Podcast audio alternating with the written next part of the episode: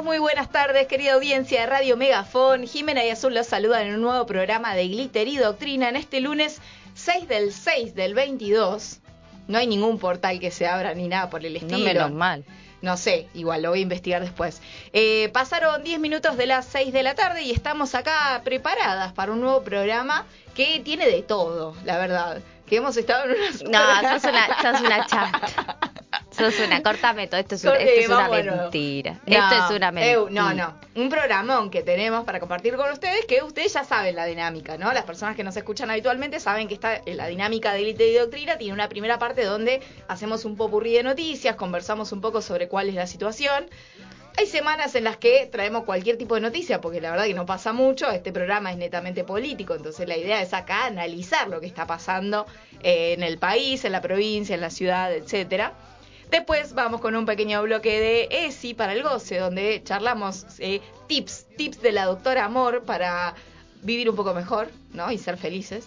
El día que lo aplique les cuento si, lo, si se logra. Bueno, pero es que uno a veces tiene la teoría, eh, uno es muy bueno Eh, siempre dando yo consejos. soy muy buena haciendo teorías. Bueno, No, no. después uno no sabe aplicarlas Después bien, es un quilombo aplicarlas. pero eh, Está bien. Está es bien, así, es el aporte bien. que vos podés me has al dado, mundo. Me has dado ese rol en este no, programa. vos lo construiste. Yo he construido este rol. Construiste es, verdad. es tuyo, es absolutamente tuyo. Sentiste... Soy culpable. No, no, me sentiste- declaro culpable de generarle expectativas a la gente de que con mis consejos, con mis análisis, No, pero es que puede hay gente que le mejorar ha su servido. vida. No, no, hay gente a la que le ha servido claramente. Y después eh, vamos a tener un bloque de glitter. Eh, porque hoy salió una noticia mucho, muy importante que queremos compartir con ustedes, pero vamos a esperar hasta ese momento del día para saber de Sí, qué se y trata. quiero decir que Jimena no está tan entusiasmada como yo. Eh, no es que no estés entusiasmada. Sos es que- una chota, porque la verdad no hay no hay cosa más linda que ese tipo de música. Y yo ahora me quiero ir a estudiar de nuevo al secundario, pero a Córdoba. Bueno, ahí ya adelantaste algo de lo que va a pasar. No dije nada más. Bueno, es que seguramente la gente leyó esa noticia y la noticia que hablaba sobre la necesidad de dormir 15, de 15 a 45 minutos de siesta. La Universidad de Massachusetts, los científicos de la ¿cómo se llama? Eh, de los antiguos astronautas. de los astronautas, astronautas han definido que nos hace bien dormir la siesta. Gente, vamos científicamente a comprobado. empezar a militar por una patria justa, libre, soberana, feminista y, descansada. Exactamente. Eh, nosotros en este sentido lo que hoy hicimos fue un poco eh, poner en práctica No, obvio. eh, estos estudios y por eso estamos con esta energía, porque la verdad que vimos el titular y dijimos, nos tiramos un ratito. Pero nunca son 45 minutos. ¿Quién puede dormir solo No, 40 nadie. minutos de siesta? Y decía entre 15. O sea, dale, 15. 15. ¿En serio? No, pero vos sabés Que hay como las gente- gallinas parado. No, hay gente que de verdad se tira 15 minutos y después sigue. y yo, para mí es imposible. O sea, yo tengo que poner un despertador a sabiendas que lo voy a posponer 14 veces por lo menos, ¿entendés? Eso Pero nos pasó a la mañana también. Soy una, soy una militante de la siesta eh, y Es creo que... que- tenemos que ir a un país que realmente valore el ocio improductivo. No, o sea, no, y el dormir. dormir, o sea, simplemente dormir por dormir, por el placer O de sea, el compañero durmiendo. Perón se ha olvidado de semejante derecho que es el dormir. Claro. Nadie habla del derecho a dormir, es un derecho humano, Un gente. derecho humano fundamental. Lo tenemos que poner en la Constitución. Renovame la Constitución, Alberta. Alberta, hay cosas importantes que resolver, como por ejemplo la siesta. Quiero contarles que del otro lado ya nos está escuchando el Fran Arias, que está con ganas de volver con la guitarra a tocar acá, que le podríamos decir que ya que está a dos cuadras podría traer algo rico porque no merendamos nosotras. Mira, yo la verdad que debo decir que la, nuestra audiencia Es floja. es flojísima. Porque antes, ¿te acordás antes? Cuando esta radio época. era nueva, Sí. recién empezaba. Tortita, cafecito, torta frita, Cualquier cosa. todo nos Un traían. alfajor, mira, no te estoy pidiendo que pases por la farmacia. Ah, sí. que pases. No, Traeme porque además eso denota edad. Porque que la farmacia sea uno de los principales comercios a los que nosotras nos hemos acercado en los últimos meses, eh, denota edad. Denota. Entonces nos merecemos una audiencia Que nos mime. que nos mime, porque no estamos bien. Ah, yo no te conté. Pará, pará, que tengo que mandar otro saludo. No, pará, pero te, te lo tengo que contar porque te va a poner contenta. A ver. Mañana mi compañero Julio Palumbo, hablando de la edad, se va a ir a vacunar. Muy bien. Y me va a pasar a buscar y me voy a vacunar. Muy bien, azul. Y le dije que, eh, bueno, que me tenía que agarrar de la manito por- y obviamente eh, me hicieron bullying en mi trabajo por decir esto y seguramente la audiencia también. Bueno, el mensaje es vayan a vacunarse porque si yo que le tengo miedo a las agujas y hago y hago yo sé que no me pongo a llorar cuando porque a mí me da miedo las agujas, pero no es que me a llorar, sino que hago chistes muy malos, como por ejemplo ahora que no puedo dejar de hablar porque estoy tan nerviosa de que mañana me voy a vacunar que estoy verborrágica. Vamos a ir a una tanda. No. Eh, perfecto, no, está bien. Está muy bien. Yo ya me Sí. vacuné, tengo que ir a ponerme la segunda dosis. No, vos te fuiste a la mierda, yo me voy a poner solo la de coronavirus. Pero podés aprovechar porque No, hay una campaña de vacunación muy importante y se lo decimos a la audiencia. ¿Vos querés que yo me ponga más de una vacuna? ¿Vos me vas a, a soportar con más de una vacuna en, mi, ca- en casa? Va a llorar de última. Mira, está hecho una bolita tirada en el piso, Bueno, muriendo no lentamente. nada, No pasa nada. No, no, Pero después sos inmortal. Bien, le mando saludos también a Alfer Barraza, que me dijo que estaba sintonizando y que quería que le mandemos saludito. Hola, Fer, Fer. si andás por Neuquén, también, por supuesto, puedes pasar por Megafón a tirar algo Qué manera, rico eh, para comer. mirá que es principio de mes, eh, pero no tenemos un mango para Ya comprar empezó la audiencia a participar. Paula Pedraza del otro lado escuchando también nos dice, yo duermo 20. Hay que practicar para lograrlo. ¿Cómo Militemos la siesta como derecho humano. No, pero Paula, contame cómo haces, porque en serio, yo leí esa nota, se la mostré a la Jime y le dije, pongámosla en práctica. Y yo me puse una alarma de 45 minutos. Sonó tres veces la alarma, Que no, que claro, yo hice lo mismo. Una horita clave. Siesta. Pero es lo, es lo menos que puedo hacer. Pero ella dice que es práctica. Bueno, pero decinos qué tipo de No, hay que qué tipo de música la alarma le ponen para para despertarse. Yo no creo que eso influya. Yo acá, a mí, a mí poneme la mía un cosa. tintineo de Cualquier es una cosa, cagada no me voy a levantar. A mí lo que me lo que me provoca es eso, es como que siento que las sábanas me atrapan y me dicen, ¿para qué te vas a levantar, Jimena? Si igual vas a seguir siendo pobre y cosas Yo por el siento que me lo merezco. O sea, no, que eh, yo siempre sentí que me merecía la siesta. No, no me da ninguna yo dije, culpa. Hoy estoy un día tan Yo soy el meme, el meme ese que dice que sos capaz de perder tu trabajo por cinco minutos más. Claro, sí, Sí. obvio. Sí, yo le pido perdón a nuestra compañera Lorena Baravini que siempre llego tarde al trabajo por quedarme dormida. Pero mm, eh, militemos esto, pero Paula, yo quiero que me digas, ¿cuál es tu música de alarma? Bien. Porque para mí eso sí influye. Porque si vos le pones una música así, pum para arriba, quizás te despertás más fácil, No, no creo. ¿No? No, yo no, yo no creo que me levante. Cuando mucho voy a seguir cantando dormida, pero me voy a quedar en la cama. Ahí Bueno. eh, está Valentina Parra, también dice, hola, hola, tengo una cita, ahora tengo miedo, consejos. Uf. El Dani Martín dice, también le mandamos saludos a los dos, a Vale y a Dani. Aso es la doctora Amor, yo aprendo y practico sus consejos. Córdoba Ah. es la mejor ciudad del mundo para estudiar. Vamos. Me, me Ah, va, está bien, en relación al, tema que vamos a hablar. Exactamente. Un temón. Francisco me dice, habilitame YouTube. Papi, ya estamos en YouTube. Tenés que conectarte, tenés que buscar Radio Megafón en nuestro canal de YouTube, tenés que darle clic a la campanita, porque de esa manera te suscribís y ahí te van a llegar las notificaciones cada vez que Sí, yo eh, hice viene. eso, pero parece que mi campanita como me alarma, porque nunca me entero cuando estamos en vivo, excepto cuando nuestro querido Jena, hola Jena del amor, Ahí va. ay que hoy está, hoy está un look sin barba, Sí, hoy está como que Se seis años menos. Sí, seis años menos. es sí, un pibito. estás lindo, Ah. Chuni. Ah. Eh, él es el que nos avisa cuando están los vivos. Claro, yo, Yo me sabía que eso. estábamos en vivo, pero acá además lo tengo en la computadora para ver cómo estamos. Yo pensé que estaba más baqueteada, pero la verdad que no está tan Ay, mal. a ver. Mirate. Ay, no, boludo. No, eh, no, Jena, eh, cambiame, cambiame ese, ángulo. cambiame ese ángulo porque me estás matando, culiado. No, No se hace eso. Yo soy una persona importante en esta radio. Bueno, ¿Cómo? entonces. ¿Me cuidan un poco? Le Gente, decimos a la gente a que nos escucha a través de www.radiomegafon.com.ar. Eh, se descarga la aplicación en Play Store. Nos siguen a través de nuestras redes sociales, en Facebook y en Instagram como Radio Megafon. En Twitter como arroba Megafon Radio. Y nos escriben por ahí y nos van comentando cosas. La verdad que no hay ninguna consigna. No, Pueden hablar sí, de lo que esa, quieran. les acabo de decir. ¿Cuál? Díganme cuál es su ringtone Leo- para, para despertarse. Pero ¿y cómo te van a decir? Por- Te van a mandar un audio diciéndote con uno que hace como ti, ti, ti, ti, ti, y van a mandar Porque audios quizás así. la audiencia tiene eh, ringtones más divertidos. Por ejemplo, Pía, Sí. nuestra compañera de, de casa, tiene no tiene el pipiripipi, tiene otro. Es una canción lo que tiene Pía. Y duerme igual como una morsa todo el día, me estás jodiendo. Bueno, pero quizás si lo ponemos en práctica nos despertamos. Jimena, no nos despertamos, ¿entendés? Ni hoy a la mañana ni hoy para abrir el programa. Bueno, porque estamos cansadas, porque este junio es como el nuevo diciembre, ¿no? Como que se siente el peso de venimos, ven- seis venimos- meses densos. Han sido densos. Somos unas chatas.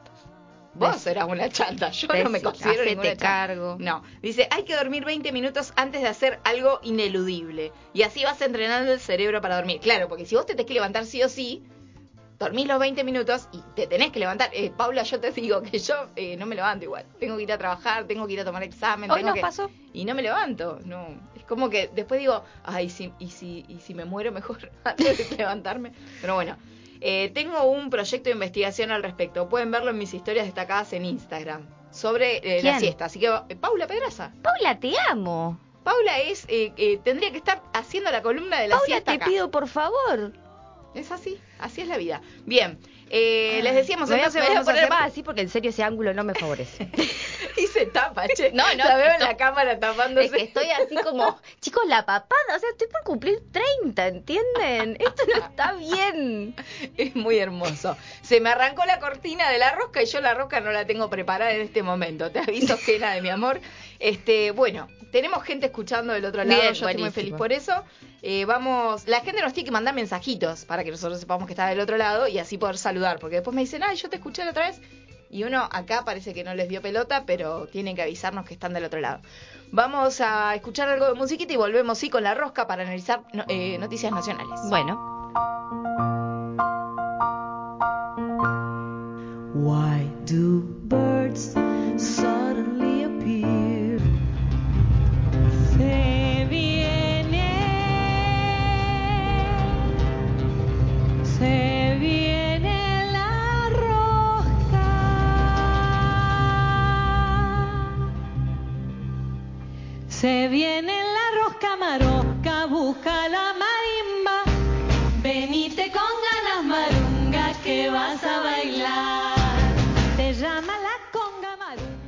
Bien, estamos en el segundo bloque de Glitter y Doctrina. eh, con, yo quiero decir que la siesta fue muy importante porque tuvimos una energía nunca antes vista.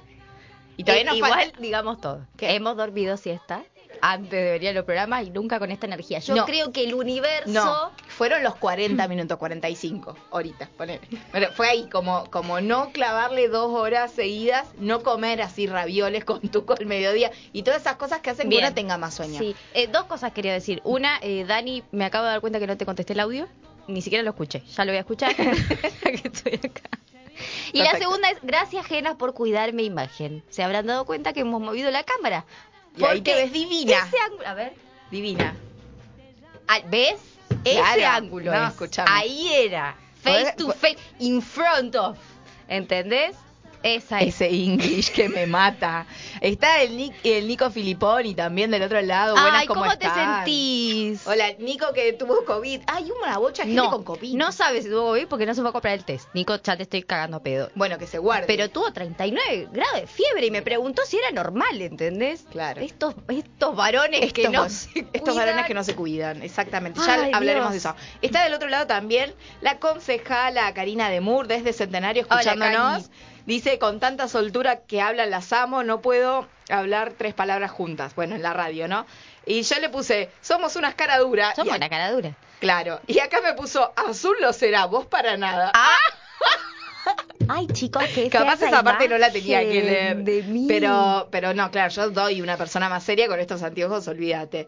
Y tengo una Sí, anécdota. con los anteojos nada más, porque si te ven el pantalón, que se te ven las medias de gatito, boluda. No es de gatitos. Estas ¿De qué son tenés hoy? Las de rayas. De viejo choto tenés que-. ¡Ew! Ay, la de tu amor. Callate, estúpida. Ay, chicos, Bueno. no se puede decir contar ¿Qué vamos a empezar? ¿Empezamos con Para- la noticia más importante del día o vas a ir con lo, del- No. lo que pasó en el país? Voy a, eh, voy a decir todo, pero antes Fernando Barraza nos manda un mensaje que dice, en 1991 trabajé en MAM, la maderera de Parque Industrial. Ajá. Hacía el turno de la noche en la prensa y aclara abajo, en la prensa era la máquina de prensar laminados, no en la prensa de comunicación. Eh, laburaba de 23 a 6 a.m. del otro día. A las 3 a.m. sonaba la sirena y había un descanso de media hora en el que casi todos les obreres, les obreres se iban a tomar algo calentito. Yo me acostaba 15 minutos sobre la pila de tablones recién pegados que estaban calentitas. Llevaba un despertador y cuando sonaba me levantaba a tomar mate cocido y seguía. Fueron de las mejores siestas de mi vida. Ahora duermo una hora de siesta mínimo. Mi ringtone es la canción Cherburn o algo así de Vitrayal a ¿Ves que la gente le pone onda a sus alarmas? Y dice que la cambió el año pasado porque antes tenía me va a costar esto, ¿lo querés Ay, decir a vos? ver. La de Pink Floyd, que yo que es Wish You Were Here. Yo soy here. Wish you were here. Eso, a mí me. A mí, no, yo estoy dormida. yo sé que la gente que. O sea, yo sé cuál es el tema, ¿entendés? Pero nunca me Wish sale. You were here. Bueno, siempre Es me difícil- es difícil todo junto. Yo no sé inglés, chicos. Acá Nico Filipponi dice, no sé si era COVID. Ya eh, me están retando. Y sí, Nico. La y, verdad pero, que sí. y papito, 39 grados de fiebre dos días Es seguidos, no te puedes levantar las... Claro, Claro. o sea, una cosa... Bueno, nos vamos a poner serias. Nos ponemos serias, vamos a las noticias de la semana. No, bueno, en realidad es del cierre de la semana anterior y el inicio de esta semana, porque se movió el tablero en el gobierno Me nacional. tienen hinchados los ovarios esto. Bueno, pero ahora se movieron las cosas, porque una cosa es estar en medio de una telenovela mexicana con eh, el ala kirchnerista y el ala albertista puteándose, Pero se juntaron a... tirándose indirectas. Se juntaron a cantarle feliz cumpleaños a IPF, que cumplió 100 años. Exactamente. Tuvieron un acto que fue bastante, eh, estuvo bastante bien, digamos, ¿cómo se diría? Como- como Correcto. tran- tranquilo, políticamente eh, correcto entre ellos, aunque por se supuesto... rieron todo. Pero es que en realidad lo que Alberto dice es que no tienen problemas de fondo, sino que lo que tienen son problemas de forma. Y cuando hay problemas de forma, quien decide es quien está al mando, digamos, ¿no? Claro. Y en este caso, el que tiene la lapicera, que fue algo que, que ratificó Cristina diciendo que era usted el que tiene la lapicera, es Alberto. Eh, ¿Y qué pasó? Resulta que después de ese acto, el, mini- el que era entonces ministro de Desarrollo Productivo, Culfas, eh, nada, eh, bardeó a Cristina por unas supuestas irregularidades en el gasoducto Néstor Kirchner por eh, el beneficio a una determinada empresa, cosa que no se podía dejar pasar. Esto fue algo que se dijo en off, como eh, titula la prensa ahora, ¿no? Que son estos entredichos que se hacen llegar a la prensa a propósito para que justamente lo publiquen. Eh, por supuesto no es que Culfa salió y puso un Twitter o dijo algo públicamente, de hecho niega haberlo dicho, pero frente a esta situación, Alberto Fernández decidió pedirle la renuncia. Dicen igual que automáticamente después de que lo hizo y que Cristina saliera a responder por Twitter, Culfas ya había llamado para decir que ponía su renuncia a disposición, que a pesar de eso, Alberto se tomó algunas horas, pero salió a respaldar a la vicepresidenta rápidamente a través de las redes sociales, porque esto es así, todo, con, todo se ventila para afuera. Entonces la decisión de echar a Culfas del Ministerio de Desarrollo Productivo después de que se la vincula, eh, de que este vinculara a la vicepresidenta con irregularidades en las obras del gasoducto Néstor Kirchner, se dio porque el presidente defendió siempre la unidad del frente de todos y exigió que se terminen con los off. Y según fuentes cercanas a Balcarce 50, dicen que Culfas violó las dos directivas, que era intentar sostener la unidad del frente de todos y además terminar con los entredichos eh, tras bambalinas, ¿no? Eh, entonces que por eso lo termina echando. Y que más que un gesto hacia la vicepresidenta, hacia Cristina, en realidad es una suerte de aleccionamiento para el resto, diciendo, bueno, basta. ¿No? Déjense de joder. Dejémonos de joder con este tipo de. Están como de en el secundario. Exacto. Basta de libres pensadores, acusan.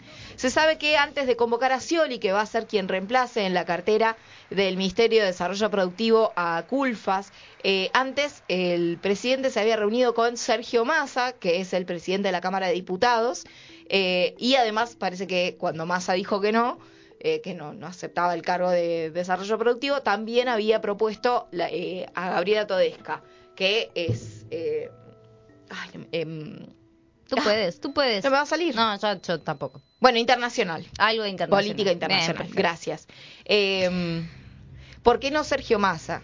Porque en realidad Sergio Massa hoy es una figura importante dentro de el Congreso de la Nación porque es la única persona que hoy tiene habilitado el diálogo con todos los espacios y que acerca posiciones entre este kirchnerismo que eh, capitanea Máximo Kirchner y el resto de los sectores, ¿no? La, la derecha por un lado e incluso la izquierda por otro, ¿no? Massa tiene diálogo con todos y ha logrado distintos acuerdos que le permiten ¿Quién sostener diría, la no? gobernabilidad. De este muchacho. Vos te das Con cuenta. esa cara de boludo. Bueno, desde Sí. el gobierno comentaron que Fernández le aclaró a Scioli que la estructura del ministerio va a quedar intacta, que en realidad el problema fue Culfas y no el funcionamiento del ministerio, con lo cual viene a reemplazar en, en, digamos, en la cabeza, pero que no va a haber modificaciones estructurales dentro de em, el funcionamiento, ¿no? Em, ¿Qué cosas? Para analizar, porque me anoté todo. Ay, ella se se hizo la tarea. Bien. eh, había habido en el discurso de Cristina una acusación que tiene que ver sobre todo con las formas de que Alberto está todo el tiempo sentándose como si fuera requete amigo de los empresarios, de los gran, de los poderosos, del establishment del país, se sienta a comer e intenta arreglar las cosas así, ¿no? Como, en, eh, como si fuera entre iguales. Entonces Cristina un poco le critica eso y le termina diciendo que hay que cortarla, digamos, con los almuerzos y las cenas con estos personajes como si fueran amigos, ¿no? Lo que el kirchnerismo expresa y quiere es que haya una postura más virulenta frente a quienes saquean todos los días a este país. Y particularmente se refería a dos, eh, a dos CEOs ¿no? con los que Alberto se había estado reuniendo en el último tiempo y que además esas reuniones, esas comiditas que compartieron, no tuvieron la repercusión que se esperaba. El primero tiene que ver con Paolo Roca, tras el aumento de los precios de la metalúrgica eh, que fabrica Techín. Eh, y el segundo tiene que ver con el aumento del 10% de los precios de Arcor. Con ambos, tanto con Luis Pagani de Arcor como con Paola Roca, Paolo Roca de Techín, eh, se había sentado el presidente esperando poder acordar con ellos que acompañaran esta, en esta necesidad del gobierno de regular los precios, de intentar bajar la inflación y demás. Bueno, cosas que finalmente no sucedieron porque después de esa reunión, de hecho, aumentaron los precios, bla. Entonces, eh, lo que Cristina plantea en ese sentido es que los amigos eh, son básicamente los que los amigos entre comillas son los que están provocando este este desfasaje tan grande, esto de no poder terminar de, acomodar la economía. Si bien es cierto que en términos macroeconómicos la Argentina viene creciendo, en términos de empleo registrado viene creciendo, se, sostiene un crecimiento leve, pero un crecimiento al fin, eh, eso no se ve reflejado en lo cotidiano de nuestros vecinos y vecinas, de los habitantes de esta hermosa patria, porque la, la inflación azota, porque estamos hablando de una proyección de casi el 70% de la inflación anual. Eh, entonces, Mierda, boluda, nos aumenta el alquiler en agosto. Sí, eso complica todo. Entonces, de alguna manera, todos estos intentos, Cristina lo que, lo, que yo entiendo, ¿no? Cristina lo que ve es que todo bien con estos intentos de formalidad, de buenos tratos con los sectores concentrados de la economía, pero finalmente en ningún momento los apretamos, en ningún momento logramos que los tipos hagan lo que necesitamos que hagan, que es distribuir un poco la que han juntado en pala. Sí. Em, después de que Cristina dijo esto igualmente, tenemos un tema porque mañana el ministro de Economía, que no está en duda su lugar, que no está en discusión eh, que se vaya ni nada por el estilo, Guzmán es, es el tipo de mayor confianza de Alberto, es el tipo al que no van a correr de la cartera de Economía, va a tener una reunión con los empresarios y va a ir justamente a poner la cara en nombre del gobierno. Tiene una reunión de en un acto que, van a armar. Eh, Alberto Fernández con los empresarios, ¿no? Con la Unión de Empresarios. Eh, Alberto Fernández no va a poder estar porque viaja a la Cumbre de las Américas y en su lugar va a ir el ministro Guzmán. ¿Quiénes van a hablar en esa reunión específicamente? Bueno, Paolo Roca, Pagani, Héctor Mañeto, Alfredo Coto y Federico Brown, representante de la Anónima. O sea, los tipos que concentran, los, los que deciden cuánto sale lo que comemos, cuánto sale lo que producimos. Los tipos que hoy están haciendo su fruto de esta situación de crisis estructural económica que tiene la Argentina. Según supo eh, se supo en las últimas horas fue Mañeto el que coordinó las presentaciones, digamos, quién va a hablar en, en el orden, digamos, del día. Eh, y que se espera que sean varias las críticas, que sean bien duras eh, respecto del el fracaso que ha tenido este combate, esta guerra que Alberto había iniciado contra la inflación. Así que va a ir Guzmán ahí a poner la cara, se espera que, bueno, no, herido no va a salir porque tiene que ir a, simplemente a escucharlos. Eh, pero que se espera que se planten estos empresarios para criticar al gobierno nacional. Por eso me parece que es entendible el planteo del kirchnerismo, el planteo de Cristina Fernández de Kirchner cuando dice, a ver, te están puteando por todos lados, de última que te puteen en serio, ¿no? Que te puteen porque les estás tocando el bolsillo, que te puteen porque realmente estás reteniendo algo, que te puteen porque los estás obligando a hacer algo. Pero esto de pedirles por favor que colaboren y con estos tipos no funciona, ¿no? no. Esto es un poco lo que, lo que me parece que se deja entrever.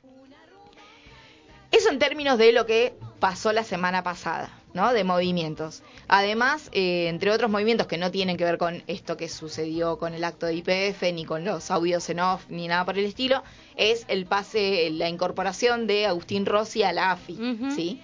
Eh, que me parece que está bueno también ir pensando qué personajes vuelven a la gestión del gobierno nacional y también pensando que, ojo, porque los kirchneristas están todos retobados en un montón de lugares, pero son los únicos que no se han movido de sus lugares. Siguen en sus carteras, eh, siendo parte del gobierno de esta alianza del Frente de Todos, ¿no? Eh, golpeando al Ejecutivo, pero sin correrse un ápice de esos lugares de gestión. Entre noticias del día, eh, hoy se presentó el impuesto a la renta inesperada. Eh, lo presentaban Alberto Fernández y Martín Guzmán, que es el impuesto a la renta inesperada, básicamente un impuesto a aquellos sectores de la producción que ganaron porque hay una guerra. Lo decíamos cuando empezó la guerra de Rusia y Ucrania.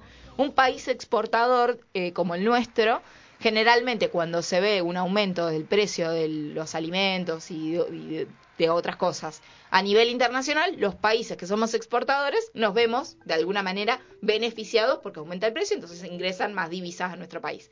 Bueno, em, lo que van a hacer ahora, que es algo que además ya hicieron otros países, eh, apenas empezó a terminar la pandemia, fue justamente que a partir de esto, de esta renta inesperada, esta renta extraordinaria que han obtenido algunos sectores, es imponer algunos impuestos que son eh, por tiempos determinados, por un año, por tantos meses, con un porcentaje particular, justamente para recuperar parte de esa plata que no tenían, esto, esto es así, los empresarios no tenían previsto que iba a haber una guerra y por lo tanto no tenían previsto que iban a ganar más de lo que habitualmente ganan. Entonces, cuando hay un sector dentro de la Argentina que gana más y mientras el- la gran mayoría está perdiendo, ese sector que gana más tiene que colaborar con este otro. Esto es lo que en general eh, explican los economistas. Bueno, hoy se presentó entonces el impuesto a la renta inesperada.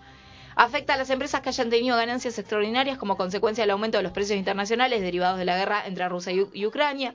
Se trata de una modificación en el impuesto a las ganancias para aquellas empresas que hayan tenido ganancias extraordinarias por encima de los mil millones de pesos en el lapso entre el 2021 y el 2022 como consecuencia del aumento de los precios internacionales.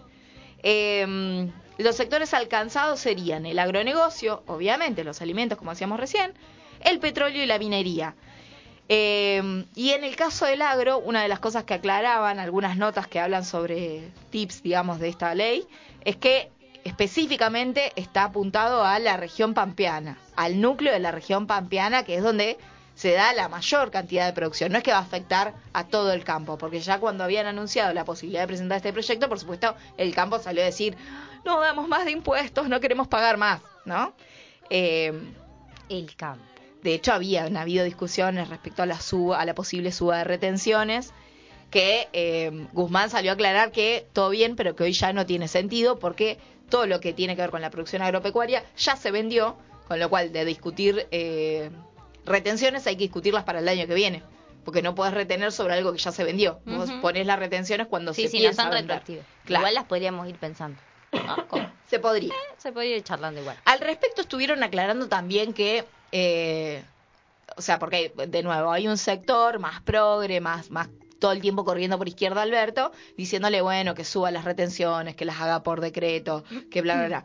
Entonces salieron incluso a explicar por qué no se puede hacer. Eh, que es cierto que eh, hubo un momento hace algunos años que el Ejecutivo tenía poderes extraordinarios para poder llevar adelante estas eh, esta implementación de retenciones, que eso se prorrogó durante algunos años, pero que de hecho ya se cayó. O sea que hoy no pueden hacerlo, lo tienen que hacer a través del Congreso Y de la que no Nación. está tan bueno gobernar por decreto, No, y además que no se pueden utilizar los decretos de necesidad y urgencia específicamente cuando tiene que ver impuestos. Exacto. Entonces, lo que dicen es, todo bien, pero no lo podemos estudiar hacer. un cachito la Constitución. Claro, lo que Si sos representante de mínima, te tenés que saber el artículo 5, no sé, como se las tiro, ¿eh? Como, Bueno, ¿no? en realidad salieron a 75. explicar como no, no es falta de voluntad política, sino simplemente es algo que no tiene facultades hoy el Ejecutivo para hacer. ¿Qué sé yo? No sé, hay momentos en los que si la situación se complica, no dejas de ser el Ejecutivo y hay cosas que... Pero bueno, en esta Pero si la situación se situación se complica, la norma magna nos permite. Pero, o sea, la situación está complicada, pero todavía tenemos la fuerza suficiente como para disputarlo en el Congreso, supongo. Exacto. Bueno, solo para que sepan, y no creo que igual gente de la derecha nos esté escuchando, pero este tipo de políticas que tienen que ver con la renta extraordinaria ya se aplicaron en Gran Bretaña, en Italia, en España, frente, por ejemplo, al incremento de los costos de la energía eh, para compensar el pago de las tarifas domiciliarias. O sea, para que no se trasladen esos aumentos a las tarifas de cualquier vecino o vecina, en esos países se decidió también grabar eh, estas rentas extraordinarias. Me detuve a buscar qué decía la Nación, porque obviamente esperaba que estuvieran en contra, y lo que se dice es, bueno, obviamente, los sectores industriales y el sector agropecuario están en contra de cualquier posibilidad de, de que se ponga un impuesto. La derecha, por supuesto, ya habían salido a decir, la reta había salido a decir que no había posibilidades de meter otro impuesto más a los argentinos, que no aguantan la presión impositiva, bla. Eh, pero la Nación parece que cortó y pegó el, el comunicado de prensa que salió del Ministerio de Economía. No, no hizo muchas aclaraciones al respecto. Sí es cierto que incluso este proyecto tiene el aval del Fondo Monetario Internacional, porque el fondo también recomienda que se busquen estas rentas en otros lugares cuando vos tenés que hacer, eh, tenés que pagar compromisos asumidos como Y una sí. deuda. Guzmán dijo eh, cuando presentó la iniciativa que a lo que apunta es poder capturar parte de la renta extraordinaria que no es producto de la inversión adicional, sino que es producto de la guerra, a efectos de poder atacar las principales problemáticas de la sociedad argentina y al mismo tiempo fomentar la inversión, incluyendo condiciones que establezcan que si esa renta inesperada por la guerra se, re- se reinvierte, entonces la contribución que se haga sea menor. ¿Sí? O sea, ¿por qué? Porque además hay que aclarar esto. Tienen renta extraordinaria y se la fugan. ¿Entendés? Claro. Si vos me decís, tuviste una renta extraordinaria, no la preveías, y vas a decir, bueno, entonces voy a mejorar, voy a invertir en tecnología, lo voy a poner acá, pero eso no sucede. Entonces, para aquellos que decidan reinvertir eso, bueno, van a pagar un poquito menos. Ay, qué ilusos Parec- que somos siempre. Pareciera que esta, este sacudón de fin de la semana pasada hubiera movido algunas cosas. Por eso decía, el tablero se movió un poquito. Hay sectores que están eh, pujando por sostener la unidad a toda, a toda costa, porque no hay posibilidades de pensar en un 2023 sin una unidad dentro del frente de todos, aunque solo sea electoral porque la derecha se va organizando, porque los sectores eh, co- concentrados tienen la posibilidad de imponer candidatos eh, y porque sería un despropósito haber hecho todo este esfuerzo. Alberto acusa que el sector del kirchnerismo se olvida las condiciones en las que le tocó gobernar. Y esto es un poco cierto. Se le olvida el kirchnerismo y se le olvida a la gente también. Digo, también atravesamos una pandemia, ¿no? Y una pandemia fueron dos años bastante heavies. Haber sobrevivido a eso, haber tenido una buena gestión de la pandemia, haber conseguido las vacunas, haber reactivado la economía en esas condiciones y con la deuda que tenemos, no es un mérito menor. Claro que se espera más, pero bueno, Alberto lo que dice es como, bueno, todo bien, pero yo no tengo las condiciones que tenía Cristina cuando asumió con el 54% de los votos. Claro. No estamos en el mismo país y encima tenemos una guerra de por medio que nos condiciona. Así que Y bueno. encima se le ocurrió ser padre. ¿A vos te Y en- parece? y encima ¿Cuánta se da- siesta y puede encima- dormir, Alberta? Y encima la pone, ¿En digamos todo. ¡Qué, bárbaro! puta, qué es la ¿Te das vida? cuenta? Y una se queja pues sentís que levantar temprano. Pobre Alberta. A mí me pone mal. Bueno, eh, entre otras cosas se sabe que Alberto finalmente, la semana pasada no se sabía, por eso lo digo ahora, que Alberto va a ir a la Cumbre de las Américas, parecía que no iba a ir en su momento, va a ir, Porque AMLO no va. AMLO no va a ir, lo Y le dijo, hoy. no, pero vos tenés que ir, Alberta. Vos tenés que ir. Claro, porque ellos acordaron más o menos qué es lo que van a decir. O sea, qué es lo que va a decir en este caso Alberto como presidente. AMLO no va, pero va su canciller, digamos. No, no es que México no participa. No, no, claro, bueno. Bueno, obviamente se espera que Alberto se pronuncie en contra de los bloqueos económicos y particularmente por la ausencia de las invitaciones a los países de Cuba, Nicaragua y Venezuela, ¿sí? Que esto también es un gesto a... eh, es un gesto, es una posición política. Claro. Claramente. Pero también es un gesto pensando en que no ha tenido esos gestos eh, tan... eh, no, no han sido, no se han sido visibles esos gestos en el último tiempo eh, de Alberto respecto de algunos países de América Latina, ¿no? Como que, como que si no se la jugara siempre. Más allá de que fue el responsable de salvarle la vida a Evo Morales, ¿no? Que Ah, eso pero no hay que olvidárselo. Nunca nos alcanza. Nunca nos alcanza, pero eso no hay que olvidárselo. Pero bueno, se espera que Alberto entonces se pronuncie. Parece que se juntaron, estuvieron preparando el discursito que va a dar. En, di- digo yo discursito como le digo guitarrita al Fran. Pero digo, el discurso que Alberto va a Qué dar. mala- sos mala. Eh, soy mala, soy mala. Sos bueno, y mala. obviamente, como ya lo adelantaste vos, AMLO no va a participar. par- eh, básicamente porque no están invitados el resto de los países, ¿no? Como que no quiere ir a avalar eso. Eh, son como cositas. que se dan ahí. Cositas que Gestos. pasan en la vida. No sé qué hora es. Ah, estoy bien. Menos 10. Bueno, quería decir otra cosa más. Decime. una noticia que no sé si al resto, el resto de la gente la vio, no sé qué repercusiones va a tener, pero hoy se conoció que Omar Escarel, presidente del directorio de Vicentín, fue detenido esta mañana en la localidad Ah, de leí. Avellaneda por orden de la Fiscalía de Delitos Económicos y Complejos de Rosario. Fue en el marco de una causa penal contra los directivos de Vicentín, eh, que había empezado en octubre del año pasado. En los próximos días se le va a imputar el delito de desobediencia por haber intentado vender activos de la empresa Renova, eh, que están cautelados por orden judicial en la causa Vicentín. Salió un diputado nacional, Carlos Delfrade, a decir que la detención de Omar Escarel, actual presidente de Vicentín, marca la necesidad de recuperar la iniciativa política para no perder presencia nacional en el comercio exterior de granos. La ilegalidad de las operaciones de Vicentín en los últimos años pone en relieve el crecimiento de su socio internacional permanente, Glencore, hoy llamado Viterra, eh, la primera exportadora argentina. Eh, el gobierno nacional debe despertar para construir algo parecido a la imprescindible soberanía económica que no tenemos. Felicitaciones una vez más al trabajo de fiscales rosarinos, generalmente perseguidos por políticos conservadores. Bueno, la expresión de deseo. Yo cuando vi que habían detenido dije, entro a ver de qué se trata. Estatizamos Vicentín. No, no va a pasar, ya sabemos que ese ole ya nos lo comimos, pero que efectivamente está avanzando la justicia respecto a este caso. Y que además, eh, cada vez que suceden cuestiones relacionadas a esta temática, se vuelve a poner en agenda la necesidad de que tengamos alguna incidencia en el mercado externo. ¿Sí? Porque somos un país productor de alimentos y entonces necesitamos tener cierto control sobre lo- no solamente lo que se vende, sino cuál va a ser el, régimen de precios que vamos a sostener en la Argentina. Bueno, un poco de esto también eh, se trataba la ley que presentaron hoy con el ministro Guzmán. ¿Cómo lo ves hasta acá? Mucho Digo- macho. Mucho Bueno. tipo tomando decisiones. Bueno, amiga, mucho pero son los que gobiernan. Dimes y diretes. Yo estoy contenta porque Dimes hubo y movimiento. diretes. Sí, ¿Se 62 dice años. así? Se dice así. Eh, yo, estoy, yo estoy contenta. Me parece que, que se movió algo. No sé, o, o yo venía sintiendo que no pasaba nada, que todo era como un gran circo, que eran muchas peleas internas y ahora me parece como que, bueno, hubo un, un movimiento, aunque sea pequeño, de las Ojalá, estructuras. los militantes estamos esperando que se acomoden un más. cachito. Exacto. Que se acomoden un cachito. Yo, eh, yo como estoy cansada de las noticias de tanto varón, tanto acabo de encontrar la La noticia, noticia. del año. A ver. Una especie de saltamonte se reproduce sin necesidad de los ejemplares machos. Para vos, guachín. ¿Entendés?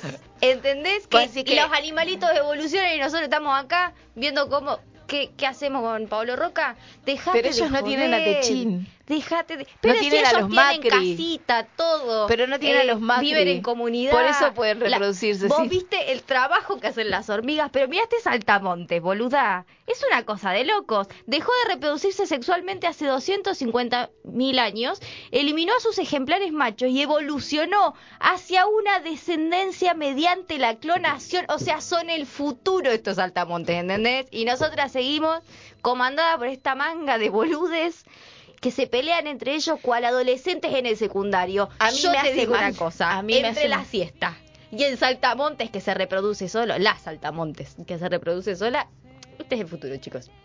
No voy a decir más nada. Yo voy a Eso seguir preparando noticia. noticias económicas eh, y, de, y de política porque es importante que algo sepamos, Sí. aunque los saltamontes estén tres años luz. Tres años luz.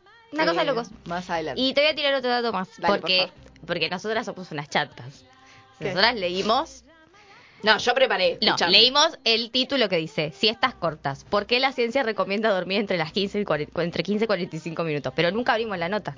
¿Y qué dice? Y la abrí. Y dije, bueno, bueno, tiene que tener un fundamento lógico. Eh, y en un momento hay una señora, no es de la Universidad de Massachusetts. Bueno, bien. Te quiero decir, es de la Universidad Nacional y supongo que la Q es de Quilmes. No sé. Una biotecnóloga que se llama Malén Moyano. Esta es la gente que necesita en nuestro país. La que investiga cosas importantes, ¿entendés? Ahí Desde el muestra momento. la investigación. ¿Qué nació Santiago del Estero esa persona? Dice, desde el momento que nos despertamos empieza a acumularse la presión del sueño y yo te digo, Es a verdad. vos, Malén Moyano, yo me levanto y yo ya estoy pensando en qué momento del día voy a dormir la siesta. y sí. Y sí, porque puede ser. Pero dice que hay un horario ideal para la siesta. Ay, a ver. A Y ver esto, con esto voy a terminar. Yo hago como cuatro siestas al día, entonces capaz que alguna una- le sos una chanta. Aunque no existe un momento determinado, dado que la siesta debe adecuarse al contexto de la persona, Moyano, su, Moyano Decí el nombre completo. compañero Moyano, no, es que dice Moyano, no me acuerdo ya el nombre. Compañera Moyano. Claro, sugiere que lo mejor es realizarla entre las 13 y las 15 horas para no alterar el sueño nocturno. Si nos vamos a dormir la siesta a las 5 de la tarde, probablemente esa noche nos cueste más conciliar el sueño. ¿Entendés? Y es becaria del CONICET. Estas son las personas que yo quiero gobernando. Esto es lo que necesitamos en inversiones de educación. No, posta, igual, lo digo posta. O sea, Dice, lo ideal es siempre escuchar al cuerpo y tomar la siesta en el horario en el que lo necesitamos. O sea, tu cuerpo dice, Mi cuerpo dice siesta y, mi, y salario dice anda a trabajar, ¿entendés? Pero, pero entre medio. Entre medio. Es Es, muy como, difícil ¿por qué a. Google le va tan bien? ¿Por qué a Facebook le va tan bien? ¿Vos sabías que tienen lugares para dormir la siesta? Además de lugares para jugar al... Pero yo soy docente. Bueno, bueno, pedile al gobernador que te ponga un- una sala para dormir Estoy intentando que me paguen los aportes para tener obra social. Ay, es verdad, qué triste, tu triste vida. mi vida. Es Bueno. un montón. Bueno. Bueno. Listo, terminamos con las noticias del día de hoy.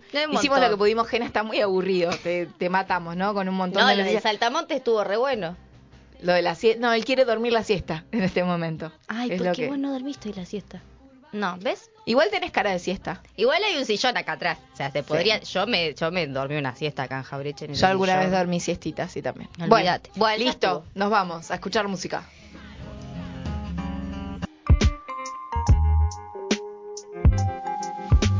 Partiamo otra vez algo tan simple. Bancame que me cambio tipo 10, te toco el timbre. Pensaba que Bien, tercer bloque de Glitter y Doctrina. Son las 7 y 7 minutos eh, de este lunes 6 del 6. No sé por Ay. ¿por qué te pusiste así? Porque me pongo seria en este momento. Es un momento para reflexionar. Es un Ajá. momento para pensar más allá de lo que estamos acostumbrados. Eh, y me parece que hoy tenemos... No, mentira. ¿Qué te pasa? Nada, me colgué. Eh, bueno, Azul, estamos en tu bloque. ¿Qué sé yo? Decime de qué vas a hablar. Contale a la audiencia. Bueno, estuve pensando, muy poco, chiques. Te traje muy poco ahora, pero que hoy dije, ah, vamos a, a debatir un cachito, vamos a hablar entre nosotras, qué es lo que mejor nos sale. Maravilloso. Es lo que la gente espera, de hecho. cosa que pasa. Eh, estuve pensando que se me a, mí, a mí en particular se me han suscitado algunos hechos en las últimas semanas que me han hecho pensar sobre la competencia entre las mujeres, Ok, ¿no? me encanta. En algún momento hemos hablado de este tema, pero bueno, el público se renueva. Exacto. Yo me siento Mirta Legrand en este momento diciendo eso. Así que lo vamos a volver a encarar, pero más desde las prácticas personales. Ok. Estamos listas. Nosotras somos militantes, ¿no es cierto? Militantes políticas partidarias, todos y todas saben que militamos en el PJ, en Jaureche. Pero hay un problema entre la, en la posición en la que nos ponen a las mujeres. Y digo nos ponen porque tiene que ver con el sistema patriarcal, que no solo nos oprime, sino que también utiliza nuestro, nuestras luchas, nuestros roles, y hace que em, no podamos diferenciar el término disputa con la competencia misma. Durante siglos hemos escuchado la frase de que la otra es la competencia, siempre el problema, ¿no es cierto? Cuando hablamos de las infidelidades en la monogamia heterosexual, hay un, hay un rol que tiene que ver mucho con los medios de comunicación y con la cultura en general, de poner a las mujeres en esa disputa de la, de la propiedad hacia el hombre, ¿no? Entonces le echamos la culpa a la otra y decimos que tiene esa perra que no tenga yo. ¿Quién te va a querer como te quiero yo? Y todas esas Cosas, cosas, que hemos dicho. que hemos dicho y hay que hacerse cargo de que en algún momento lo pensamos, ¿no? Yo- ayer estábamos viendo Vikingos con Jime y, y había aparecido ese personaje que para mí es una mujer súper insulsa y, le- y la dejan a la Gerta por esa mujer insulsa. y, y eso tiene que ver con ese sentido de la competencia, claramente. Eso de eh, no poder vernos como, como iguales, sino como aquellas que nos van a sacar el lugar que tenemos. Ujú. En la política pasa muchísimo y nos ha pasado en las últimas elecciones, en las últimas elecciones en términos de quiénes iban a ser las candidatas, ¿no? de esto de que quienes realmente tienen la lapicera, como le dice Cristina Alberto, eh, son todos hombres, en nuestro caso, en Neuquén. Entonces, cuando la disputa es entre compañeras que quieren llegar a esos lugares de poder para hacer realmente transformar la realidad de las personas, o al menos hacer algo para, para lograrlo, se ha puesto en, en, en tensión su rol no solo por una ley de cupo, que podemos discutirla también, que me parece que está bueno que podamos ponerlo sobre la mesa, sino además que siempre se termina cayendo en, bueno, a esta la, la puso tal, ¿no es cierto? Como que todo el tiempo estamos con eso de que nunca, no solo nosotras tenemos que eh, hacer valer constantemente quiénes somos, cómo militamos, por qué lo hacemos, el valor que tenemos en lo laboral, en lo emocional, en nuestro rol en general en la sociedad, sino que eh, además cuando llegamos a algún lugar de poder, siempre hay alguien que nos puso, Obvio. ¿no? Sí. Y puede haber sido por dos cosas, o por tres, si se quiere. Una es, o es la amante de, o es la compañera de, o es la esposa de, ¿no es cierto? Nunca hay, nunca hay una cuestión de personalidad propia. O em, la eligieron porque es la que mejor la podemos manejar, Ok, claro, sí. ¿no es cierto? Sí, sí, eso pasa también. Entonces también pasa esto de que, bueno, de que hay mujeres que son incontrolables en la política y por eso los que tienen la lapicera a veces, muchas veces no las quieren dejar disputar. O dicen, no, ustedes caminen, vayan, empiecen, empiecen sus campañas. Ustedes vayan, vayan. Entonces se vuelve, se torna una situación de poca sororidad, como diríamos en, en el feminismo, eh, para que sea una disputa totalmente personal y no política. Entonces quería reflexionar sobre la competencia y para eso voy a leer a nuestra querida Luciana Pecker. En su libro Putita Golosa dice lo siguiente. Se enseña que la peor enemiga de una mujer es otra mujer. Que bien vale llegar a un lugar de poder para ser la única y no para abrirle la puerta a otras mujeres. Que más vale nunca tener a una mujer arriba, que las mujeres son complicadas y que es más fácil trabajar con varones. A contrapelo, la sororidad es una de las más bellas embanderadas banderas que pregona el feminismo. Quiere decir hermandad y solidaridad entre mujeres. Por suerte, la sororidad está haciendo eco. Así que invito a reflexionar a nuestra audiencia, a ver, mientras estamos charlando nosotras acá, si tienen algo para decir sobre la competencia. Competencia en, en todos los términos. ¿no? Lo podemos pensar desde la maternidad, obviamente es algo que no nos atraviesa personalmente a nosotras dos por no ser madres de seres humanos. Eh, y podemos pensar cuando una está por, por ser madre, hay un montón de otras mujeres que recomiendan un montón de cosas, pero después hay un juzgamiento constante de esas mismas mujeres sobre la maternidad o cómo la está ejerciendo esa maternidad esa otra mujer que ha decidido quizás no llevar a cabo los mismos ejercicios que eh, esas, esas madres, es- esas mujeres que ya son madres. Eh, lo vemos en la política constantemente, ¿no? Es, eh, bueno, el- se apela mucho y se utiliza mucho y se tergiversa mucho el término sororidad en la política entre mujeres porque se piensa que la sororidad es acompañarnos en todo, constantemente. Y a mí me parece que ahí está tergiversado el término, porque la sororidad es defender a las mujeres cuando, cuando se nos ataca por nuestro rol de mujer y no por lo que pensamos ideológicamente o cómo militamos esa ideología. Es distinto. Una vez, eh, una vez no, varias veces, compañeros y compañeras nos han preguntado si nosotras defenderíamos a Patricia Bullrich. No sé si te ha pasado. Claro. Y entonces la pregunta, lo primero es que está, para mí está, está mal, está mal dirigida. No es si defenderías a Patricia Bullrich. Sí condenaríamos que a esa mujer por ser mujer Exacto. y por, y por criticar su rol como mujer, su expresión de género como mujer, digo. Y también lo hemos hecho porque hemos, eh, tenemos cánticos que tienen que ver con eso. Eh, y que hay que modificarlos y transformarlos. ¿No es cierto? ¿Por qué nos vamos a meter con el cuerpo de esa mujer, la expresión de género, la vestimenta que utiliza, la forma de hablar? Además, sabiendo que la política obliga a las mujeres a A masculinizarse. Y sin embargo nos ponemos el eje ahí y no ponemos el eje o no discutimos de la misma manera cuando queremos criticar a un compañero varón. Porque cuando criticamos a un compañero varón, criticamos el rol de poder que tiene, las decisiones que toma, los, los comercios que hacen con otros, ¿no? Eso criticamos de los compañeros varones. No criticamos si levantan la voz cuando están en una asamblea de compañeros. Si están borrachos ese día. Si comieron de más.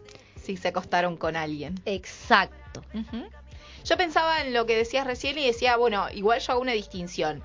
Me parece que mm, algunas cosas que, que hay que tener en cuenta. La primera es que efectivamente eh, a las mujeres a las que la lapicera pone también son mujeres que han llegado a determinado lugar por motus propio. Si la lapicera la tienen los hombres, lo que hay que hacer es generar las condiciones para que esos hombres escriban el nombre de una mujer. Porque todavía nos falta un montón para poder tomar la lapicera nosotras. Entonces, de hecho, lo que, lo que cuestionaría hoy es ¿y cuál es el problema? Si llegó, si la lapicera, si esa lapicera escribió el nombre de una mujer, también escribió el nombre de otros hombres. Exacto. ¿Por qué se discute entonces que es, a esa compañera la puso tal? ¿No? Como, y sí, ¿por qué no? Si hizo alianzas con ese tal que tiene la lapicera, ¿por qué estaría mal? Si nos tocara a nosotros, que la lapicera pone el nombre de nosotros, Nos vamos a poner en contra de nosotros. discutiríamos que no, que no nos están reconociendo no- o, pensaríamos por el otro lado qué importante es que entonces esa lapicera haya reconocido, eh, ese hombre haya reconocido a esa mujer como una posible candidata, ¿no? Entonces pienso, también desarmar algunos discursos que tenemos construidos desde ese lugar. Está claro que hay un límite, que es como, eh, hay cosas que ya no decimos, no reproducimos, no cuestionamos, que es como, si llegó ahí porque se acostó con 5, con 10, con 1, o por llegó, ya está. cal- ¿Por qué, por qué las herramientas eh, o las estrategias de cada uno son puestas en, un- en una mesa para ser juzgadas solamente cuando se trata de mujeres y no con los hombres? ¿No? Entonces, digo, si llegó, llegó. Y si llegó, en todo caso lo que tenemos que discutir es para qué. Y ahí lo que dice la Pecker es, bueno, en- discutamos que llegue para abrir la puerta para otras, para, allanar el camino para otras. Eso sí me parece que es una responsabilidad, justamente por el rol opresivo que hemos atravesado durante tanto tiempo, una responsabilidad que asumen las mujeres feministas en la política, que debieran asumir las mujeres eh, las mujeres feministas en la política, que es allanar caminos. Pero también sabemos que la política y el poder real en la política partidaria está puesta sobre los varones y que es muy difícil que una sola mujer que haya llegado Bien, a a un lugar iba. de poder pueda allanar, allanar el camino. camino. Ahora, para poder romper con el resto de las lógicas, me parece que lo que lo que nos está faltando, lo que falta a las mujeres en general, es poder responder a una estrategia propia que sí implicaría sororidad. La sororidad es un acuerdo político. Exacto. La sororidad es poner sobre la mesa condiciones para poder avanzar en un, en un esquema que está consensuado. Digo, en tanto no existe una estrategia de las mujeres para llegar entre las mujeres, difícilmente podamos romper esas otras lógicas. Entonces la sororidad va a existir cuando aparezca un proyecto político que acompañe, ¿no? La sororidad no puede ser banalizada o tomada de manera tan liviana solo porque hay que bancar porque es mujer. No, no. Nos- no bancamos a cualquier mujer solo porque es mujer. Además, no todas las mujeres que llegan a lugares de poder son feministas. y además no podemos no, no, no tener acuerdos con, con la posición ideológica y con eso alcanza, ¿no? Como no vamos, prefiero a un compañero que ideológicamente está mejor parado que a una compañera que solamente es mujer, ¿no? Esto también hay, y hay que poder empezar a desarmarlo porque si no parece que además nuestro rol como mujeres políticas feministas es pararnos en un lugar en el que solamente son válidas las mujeres. Bueno, no, en la política se discuten otras cosas, ¿no? No vinimos a hacer política para mujeres. No vinimos a disputar con otras solamente para mostrar cuál de nosotras es mejor que la otra. Vinimos a demostrar a la política que somos tanto o más capaces que los varones que hasta ahora ejercieron todos esos roles, ¿no? Entonces ahí me parece que, que hay algo para, para poner el foco. Después la verdad me, me- me da la sensación de que, bueno, de que, de que a veces somos tan permeables, esto me hago absolutamente cargo, que cualquiera de los debates que nos imponen los tomamos como propios y nos hacemos cargo de dar esas discusiones. Y la verdad es que Yo- Constantemente hay como la responsabilidad de las compañeras de tener que allanar los caminos, de la responsabilidad de las compañeras de defender a las otras compañeras. Esa lavada de manos constante que hacen los varones para que entre nosotras tengamos que Pero a mí, a mí sí me parece que, que es un rol, eh, que es un rol y una y algo que sí tienen que asumir las mujeres en tanto quieran armar una estrategia entre compañeras. Que es la que llega tiene que allanar el camino. Ahora, si la que llega llega con el discurso feminista, pero después todo lo que cierra lo cierra en función de su, de su propia estrategia de organización, de espacio, de chakra, bueno, y claro, quedó en un segundo plano la disputa feminista, ¿no? Pero yo creo que sí las mujeres feministas tienen que asumir esa responsabilidad de trabajar para que se, no, no son las, las únicas responsables de que eso suceda, pero sí son quienes deben asumir, Tiene que ser una decisión política de las Exacto. compañeras mujeres. tiene que ser una decisión política. Y también, Romper las pelotas adentro para allanar el camino. exacto. A eso voy, ¿no? No es que esa mujer tiene que desvivirse ahora para que la otra llegue, sino que tiene que romper las pelotas adentro para que se allane el camino para que otras entren.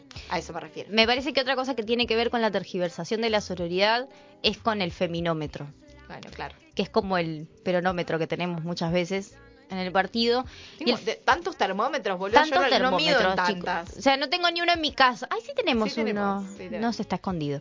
Eh, pero digo, ese feminómetro de ¿por qué no saliste a hablar de, ese- de tal tema? ¿O por qué, no, por qué no salió a defenderme en tal cosa? ¿O por qué ustedes no, o sea, digo, de varones, ¿eh? Eh, vos tendrías que ah, ir a hablar con te- la bueno, igual ya cuando arrancó con vos tendrías, yo a mí se me bloqueó la cabeza y es como no voy a el aceptar. mansplaining de los compañeros, que a la no a misma vez generan situaciones de ríspidez para que las compañeras entre Claro. sí no se puedan juntar. Exacto. Porque en el momento en el que algunas de nosotras hemos decidido hacer otro recorrido, se han encargado sistemáticamente de Sí. generar conflictos entre nosotras. Bueno, por eso digo que somos todavía muy permeables a los debates que otros nos imponen, ¿no? Porque si, obviamente, a ver, digo, en, política y en cualquier otro ámbito donde se disputa algo, una porción del poder, cuando vos estás avanzando en un camino y vienen los de mayor confianza tuya, los más cercanos, y te dicen, mirá que fulana, mirá que fulana dijo esto, mirá que fue... Empiezan a minar el recorrido haciendo imposible que se sostenga esa alianza estratégica que se construye para ocupar un, un lugar de poder. Entonces, sí, obvio, la otra pasa a ser una competencia porque es como, bueno, hermana, dale, habíamos quedado que caminábamos para acá, hiciste todo lo contrario, y sí, a partir de ese momento hay una competencia. Lo que me parece también es que la política nos da otra opción que es poder, eh, poder advertir el objetivo principal de un objetivo secundario. ¿sí? A ver. Y muchas veces las disputas entre compañeras eh, han obturado el, el objetivo principal, ¿no? Han, han logrado eh, correr el objetivo principal para que entre las compañeras terminen disputando más migajas que disputando con- contra quienes realmente ostentan el poder. Eh, nada, creo que es algo que, sucede, digamos, que termina siendo tan dolorosa la disputa entre, entre compañeras que eso enseguece y no permite ver que más allá hay una disputa real de poder. Que esta es una contienda circunstancial, coyuntural.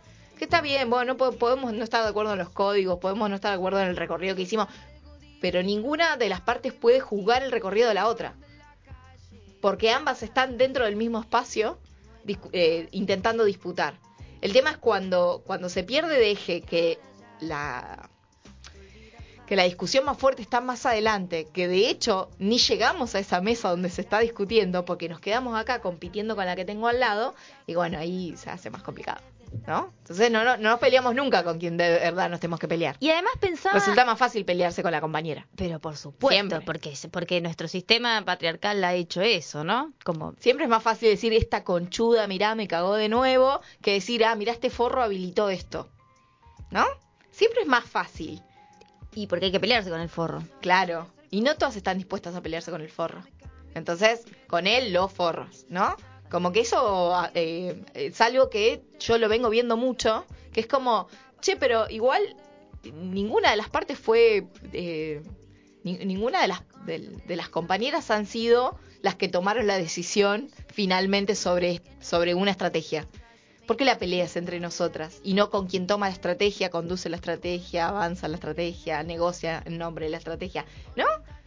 Entonces es, es como difícil, se pierde el objetivo principal, que es poder llegar a ser parte de la estrategia. Sí, y no, y no podemos interiorizar que realmente las disputas de poder de las mujeres tiene que ser transversal a todo lo que tiene que ver con la política en general. Exacto.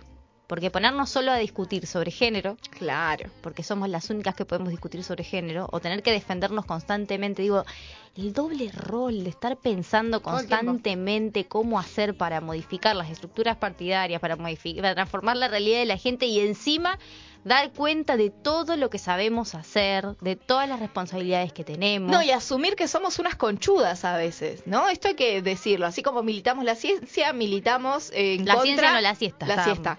Eh, militamos en contra de seguir siendo unas conchudas, lo voy a decir acá. Porque un montón de veces uno está parado así diciendo, no, mirá lo que dijo. No estamos analizando lo que el otro dijo, estamos analizando lo que la otra dijo. Si tuvo o no perspectiva feminista para decirlo, cuál, cuáles palabras utilizó, cómo se expresó, ¿entendés? Estamos, tenemos los anteojos puestos para juzgar a la otra, no de la misma manera que juzgamos a los otros. Entonces ahí aparece la competencia más básica, más cultural, más enraizada en nosotras mismas, que es, bueno, la otra, la otra es, es mi, mi competencia. Mi enemiga. Y es mi enemiga. Bueno, eso es un garrón. Se- dicen, dicen muchas teóricas feministas que el mayor, la mayor herramienta que tiene el patriarcado sobre nosotras es haber logrado que no nos encontremos. Exacto. Por eso es tan importante participar de los encuentros que se realizan entre las compañeras mujeres, el encuentro plurinacional de mujeres, géneros y diversidad. Pero no te pasa a veces, para, porque voy a hacer una, bueno, la voy a pinchar un cachito. ¿No te pasa a veces que, como somos conscientes de esto, nosotras y las otras, somos conscientes de esto cuando, o sea, como que todo lo preparamos en función de las otras. A ver, O sea, cuando, cuando nos encontramos en una reunión, en una plenaria, en un algo, también nuestro, nuestro acting está teniendo que ver con mostrarle a las otras que somos capaces. Estamos más preocupadas por las formas que por el fondo. Porque sabemos que estamos siendo juzgadas por todas las demás. ¿No te pasa? sí. Que, que de Los repente... nuevos estás- mandatos del feminismo. Claro. Entonces, bueno, todas esas cosas son las que condicionan nuestra posibilidad de disputa real, para mí. Como, bueno, finalmente, como, ah, eh, como, eh, no, no, ¿Vos dijiste que estabas en contra de ser una conchuda? sí, claro. No, para mí no. Se, se, se va al eje. Se va al eje.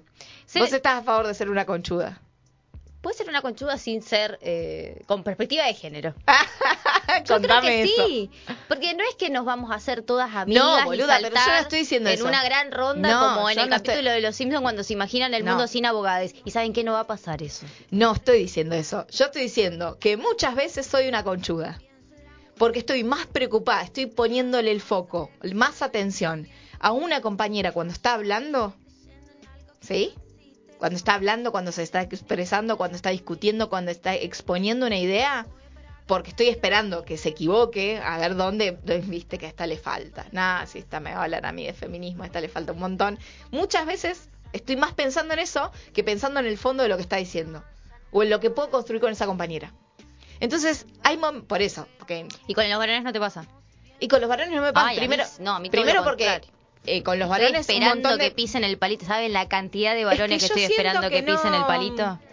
Yo siento que no, no le disputamos ni en lo simbólico a los varones en ese sentido. Es como, pueden decir lo que quieran, pueden no haber preparado nada, pueden pararse y decir lo mismo que dijo La anterior, misma. la nada misma. Pueden citar a Shakira. Pueden hacer lo que quieran, ¿entendés? Lo que quieran, porque, les, porque tienen ese poder y ese privilegio. Pueden hablar de todos los temas, da lo mismo. Entonces, ahí es donde digo, qué conchuda que soy, porque yo me doy cuenta de eso y sin embargo presto más atención a ver dónde se va a equivocar mi compañera, ¿entendés?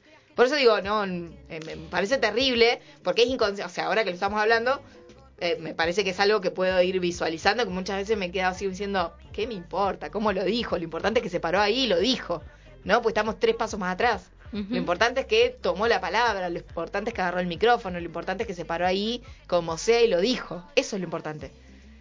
Y a veces creo que la conchudez y que este, este mandato de competir con las otras nos pone en este lugar, de estar más pensando en lo que la otra está diciendo que en lo que dicen los chabones. Y ninguna de las dos cosas las podemos cambiar. Después me parece que competir siempre, el, que creer que el feminismo no tiene competencia, que creer que la sororidad es ir todas de la mano es una estupidez.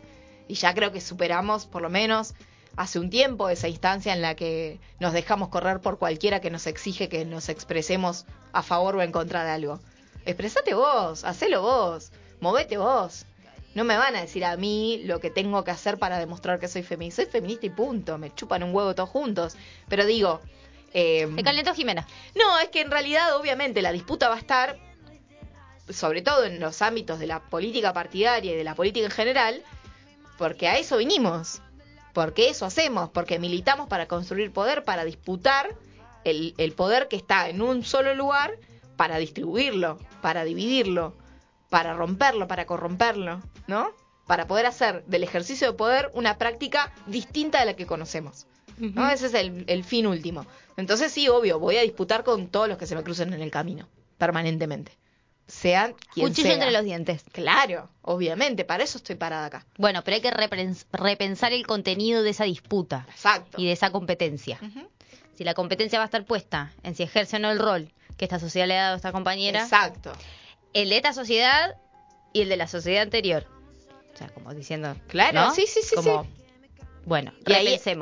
Y me parece que lo que tiene que ver con la competencia, y con esto voy a, yo voy a cerrar, Sí. eh, está muy relacionado con algo que nos pasa con el sentido de propiedad y los celos.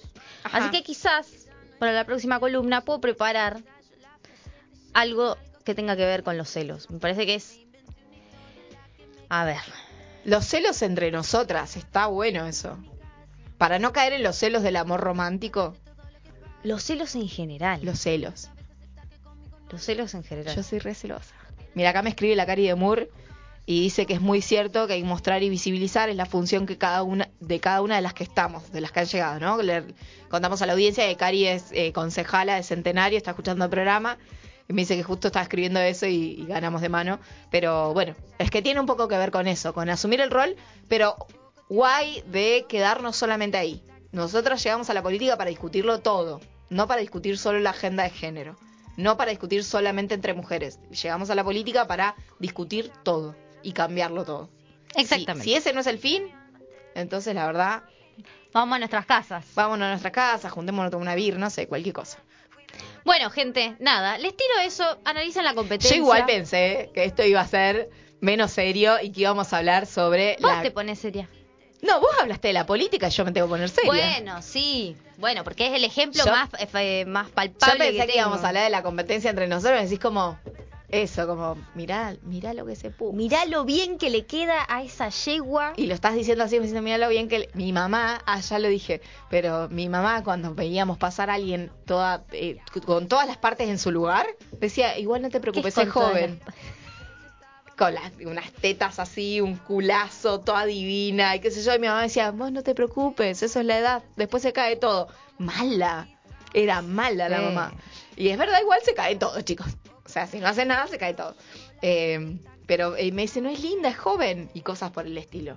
Chicas, eso, eso está es mal. horrible. Bueno, pero mi mamá me crió así, yo soy así también. Eso pero me diciendo como, esta. Y como todo, como soy muy insegura, todo me genera competencia, ¿entendés? Entonces yo pensé que íbamos a ir más ahí, como que todas me parecen diez mil veces más lindas. Y digo, bueno, ok, to- todo lo que tengo lo voy a perder.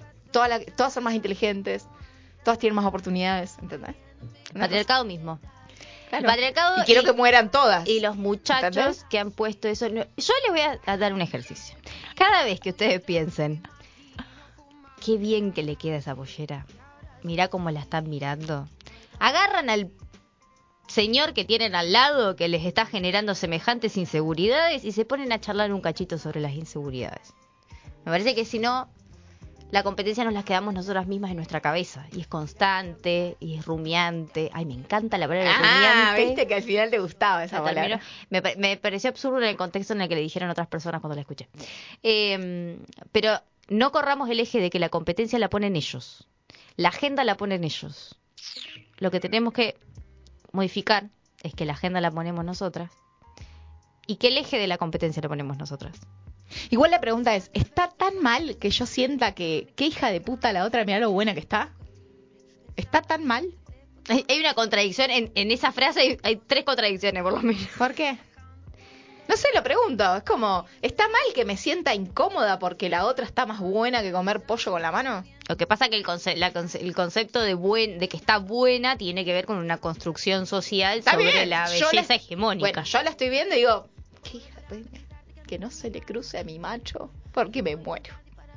Después pienso, "Ah, tampoco le va a dar bola a mi macho, pero... Claro, bueno, eh, uy, el ego de los varones. Podríamos hablar un día de eso también. No, no, no, yo quería hablar de- más, ban- eh, más banal de nosotras, de lo que nos pasa. Pues yo me siento una estúpida después. Cuando lo pienso y me pongo las anteojeras violetas, digo, qué tonta, Jimena.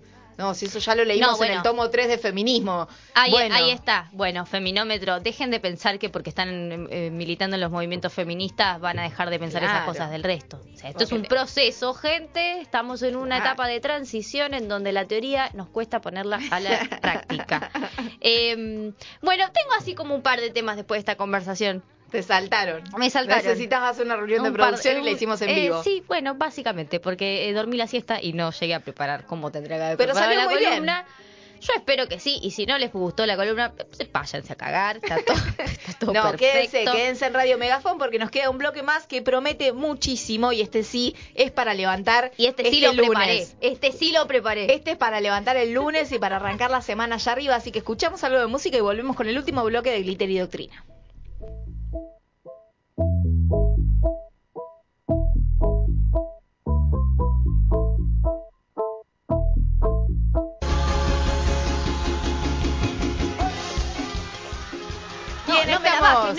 No la eh, no se la bajes.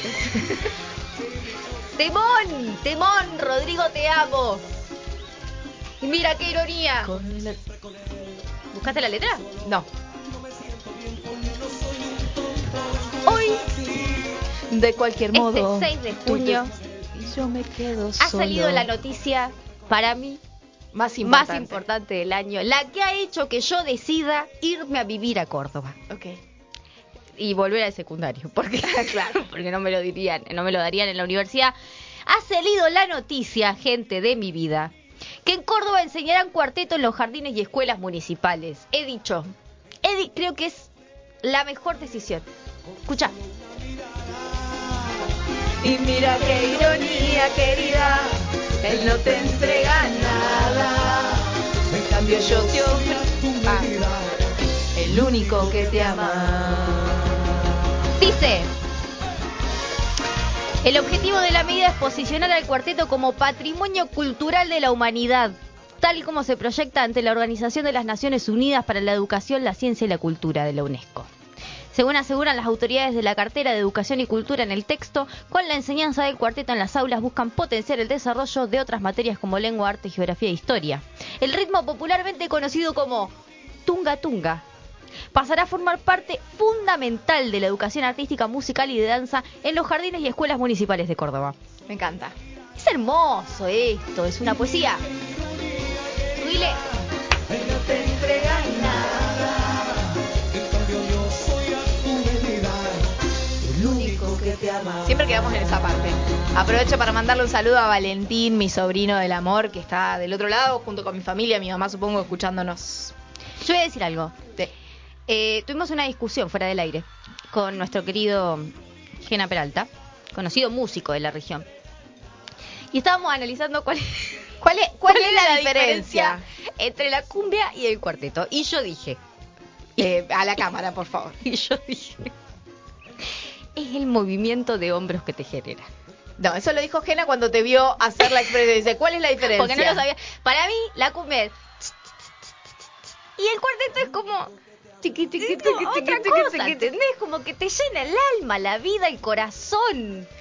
Ok, todo eso. Bueno, la cuestión es que por esto mismo hemos consultado a un especialista. Consultamos- me dice Cucaracha, a mí eh, yo no estoy de acuerdo con lo que dice el especialista, para mí tiene que ver con el sentimiento, no con una cuestión tan técnica, pero Claro, bueno. Pero como no podíamos identificar específicamente de qué se trataba esta diferencia entre cumbia y cuarteto, porque no tenemos No, la pero más si lo escuchás idea, te das cuenta. más o menos te das cuenta y vos lo hiciste con el movimiento de hombros, ¿no? Es Como otra cosa. eh, Gena lo que decía era que debe ser el tiempo, digamos, que en el cuarteto era más rápido, pero los instrumentos eran más o menos lo mismo. Por eso nos comunicamos directamente con la Universidad de Nueva York para hablar con Francisco No, Arias. Eh, Francisco Arias, profesor en música popular de la Universidad de La Plata, que nos decía esto. A ver, a ver. Bueno, la diferencia sustancial entre las dos hay como varias. Una fundamental que es el tempo. Obviamente el cuarteto es más rápido que la cumbia. Incluso si uno piensa, el guiro, el instrumento es el rallador de queso, eh, hace la misma clave, ¿no? Tanto en el cuarteto como en la cumbia, pero la diferencia de velocidad hacen que genere otro impacto, ¿no? Pero digamos que entre comillas es lo mismo, pero al, el cuarteto al, al estar a más velocidad, bueno, se siente distinto. Después otro es el bajo. El bajo de la cumbia, que es tum, tum, tum, tum. Nunca escuché el bajo. Y el bajo del cuarteto, que es el típico tunga tunga, ¿no? Tunga tunga tunga tunga. Bueno. Entonces tenemos tempo, tenemos bajo. Y después, obviamente, las dos vienen como de dos lados distintos. El cuarteto más de una mezcla entre la tarantela, una herencia de- por ese género. Y la cumbia más del lado de, eh, obviamente, una, como una importación del género folclórico colombiano, que viene a su vez del vallenato. Pero bueno, sí, lo más diferente, digamos, entre las dos sería el tempo, digamos. El cuarteto es mucho más rápido que la cumbia, pero hay similitudes claramente eh, entre los dos ritmos. Tunga, tunga, tunga, tunga, tunga, tunga, Subile. tunga, tunga. Escuchá, escuchá. Tunga, tunga, tunga, tunga, tunga, tunga, tunga, tunga. Ahora te vas a quedar pensando en Claro, eso. es que sí. Cámbiame la música. El Dani Martín dice, igualmente si enseñan cuarteto será Jiménez la primera clase, el tunga tunga claramente. Esto. ¿Por qué se suscitó la discusión? A ver, Digamos todo. Porque nuestro compañero Gena Peralta sale y dice: ¿Encontraste alguna mujer? Encontré una sola que para mí no, e- no se sonaba más a cumbia que a cuarteto. claro. Pero después me, me estoy dando cuenta, digo, la barra, un millón de rosas. No es tan rápido. Mira, escuchen.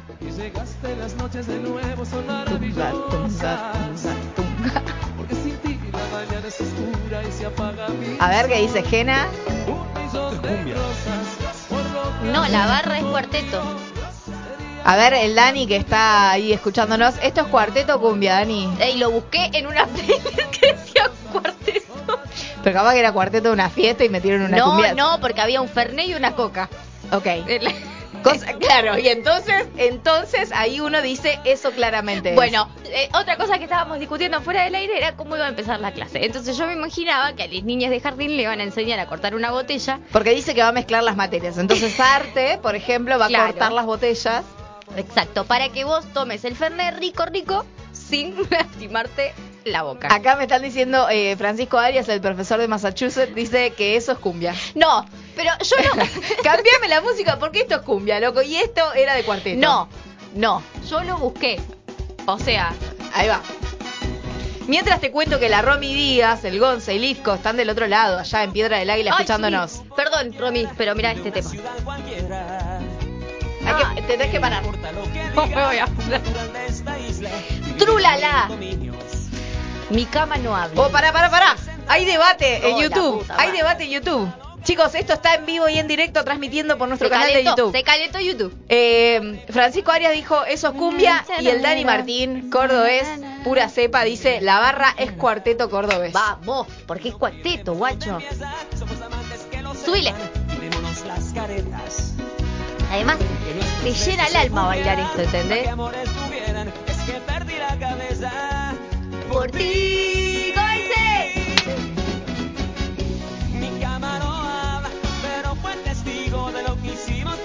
Fuerte.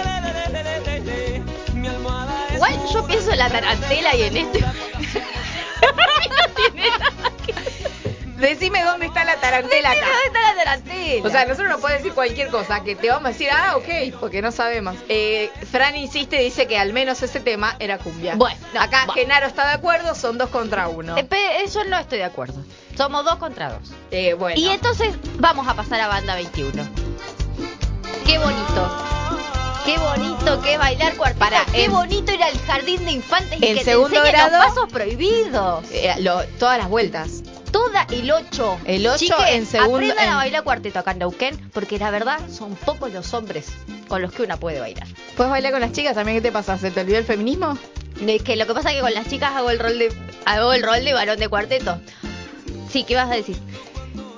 Que no, me imaginaba ahí aprendiendo a bailar chiquititos, haciendo las vueltas, el Claro. ocho y todo eso. Pero habíamos dicho también que en jardín les enseñaban a cortar la botella de Coca-Cola, Para que no se lastimaran la boca. a quemarle el borde. Sí, es muy importante. Es muy eso. importante quemar el borde para no Porque lastimarse dice cuando que se cuando toma uno, Fernet. corta, cuando uno corta la botella medio mamado ya, o media mamada, se hace como eh, el efecto montaña. Ok, ¿Viste? Como que se hace, como que no lo cortan derecho, se va como para arriba. sí. Y eso Porque además el corte no es un corte prolijo, el corte es un corte rápido. Es un que corte lo que rápido, apura- así. es, es el momento que te está apurando a poder ser- servir la bebida Claro, y la gente te está esperando. Y el problema de- del corte montaña es que cuando se pasa la querida botella, mano en mano, Sí, adiós coronavirus, sí. la gente lo toma como el orto. ¿Por qué? Porque si tenés efecto montaña, no tomás de, de- de Del la base largo. de la montaña. Sí. No, tomás de porque se te hace como un pico. No, boluda, porque vos lo agarrás No. y se te vuelca por los costados. No, porque la no, otra parte porque- es más corta. No, porque vos lo haces. eh, efecto montaña es así, Jimena. que Por eso. Por eso. Entonces si vos, tenés que tomar de acá. Y pero si tomás de acá, la botella es ancha, se te va por No, los no, costados. porque vos haces efecto, este efecto, Bueno. de abrazar la botella, de ser uno con la botella. ¿Se entiende? Pásame la otra canción. Ya, me, me calenté. Oh, mirá, mirá acá, para que se sigue, se sigue picando mal. Temón. Eh, acá dice el Dani Martín, el Dani Martín lo desafía a un encuentro cuartetero. Dice, el cuarteto cordobés es igual al merengue dominicano. Y Frank que vaya al baile, así entiende las diferencias. No son de tempo, son de piel. O sea, tenemos... Es de pie, es de, es de los los hombritos. No, bueno, por Escuchá. eso. No. Tenemos un grupo hablando sobre lo que sienten con el cuarteto, que está bien, es absolutamente válido, y otra gente que tiene la verdad. No. ¿Se entiende? No. Es Eso así. es poner la academia por sobre los sentimientos de la gente, por el cono- eh, sobre Nos el conocimiento popular. Hagamos una fiesta. Hagamos una fiesta Subile. y bailemos. Este es el que dice historias. Sí. A la Jime no le gusta el cuarteto. Ella muy finita. Millonaria y del más alto nivel. Terminó la secundaria con un promedio de 10. Eh, mucho estereotipo en esta canción. Sus Está hablando de las clases sociales. Es casi marxista esta canción. Ok. Te voy a decir lo que decía la Romy porque nos mandó un sí, mensajito perdón, dice, Romy, te amo. Si ustedes vieran cómo Litco le baila, ya estoy presentando ese proyecto de baile desde jardín, qué necesario para la vida. Pero olvidá. Mira, a la gente le gusta esto Y también. pero más vale. Pero acá aprendemos el, el nuestro folclore. Pero es reaburrido nuestro folclore, lo digo. Lo dije. Bueno, Sí, acá, perdón. acá apareció la historia. Desde los inicios con el cuarteto Leo al cuarteto de la Mona hubo cambios. Sí, jaja, dice. Eh, Francisco le responde con la información de la academia. ¿Entendés? Porque eso es, una, es un académico. No te- Es, es un No- académico. no- no nos Dani- peleemos en vivo. Y con el Dani estamos hablando del corazón, ¿entendés? De lo que te mueve las piernitas, un tac, tac, tac, tac, y vas con los No, hombros tunga, así. tunga, tunga, tunga, eso era. No, tac, tac, tac. ¿Qué No, pero eso, yo estoy boluda? pensando en las piernitas de mis tacos. Anda. Subile. Dentro del calendario cada día se va, a pesar de la ¿Cómo cansa bailar cuarteto, no? Más de dos temas seguidos te quedas. Y si fumás como fumamos nosotras, te quedas sin aire. Eh, sí, Fran viene del paso doble, el cuarteto cordobés. Sí, O siguen sea, hablando. Ya son re amigos.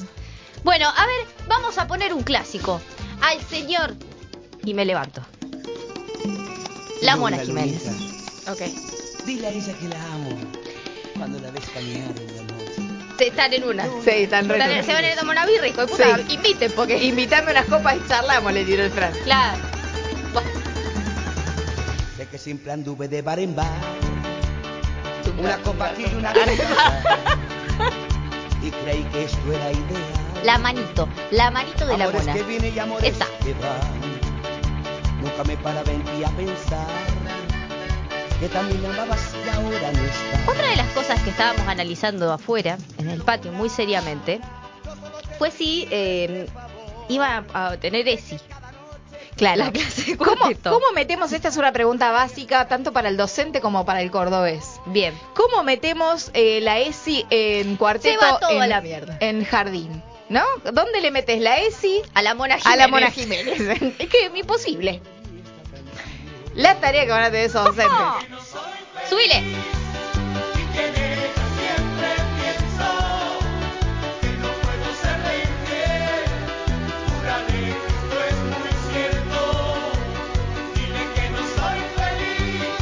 Temón de la Mona Jiménez que se llama La Luna. Yo te digo que no te queda más tiempo, así que tirame un tema más. Ay, poneme, poneme, poneme sabroso, poneme las 7. ¿Cómo es el tema de sabroso? Que le dé una rosa, que le haga sentir como cuando era su novia. Que le haga detalles, que le hable de amor. Le hace falta un beso, le hace falta amor. ¡Vamos!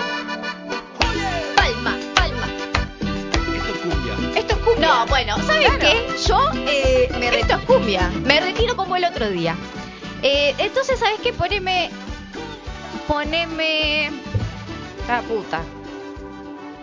No, esa es muy triste. Todo bien con las mujeres cuarteteras, pero. No, Este sí es cuarteto. poneme la conga. La conga no es cumbia. Pero la puta madre, no, es cuarteto. ¿Es cuarteto? Lo googleé. Ah. Bueno, boludo, qué sé yo. La conga es los que vienen semana por medio Neuquén. Sí, nunca fuimos, nunca me llevaste. ¿Ves que, ves que es una cuestión de hombrito, boludo? Uy, perdón. ¿Cómo sería el lombito? No, Con los no, no. ojitos cerrados y para atrás.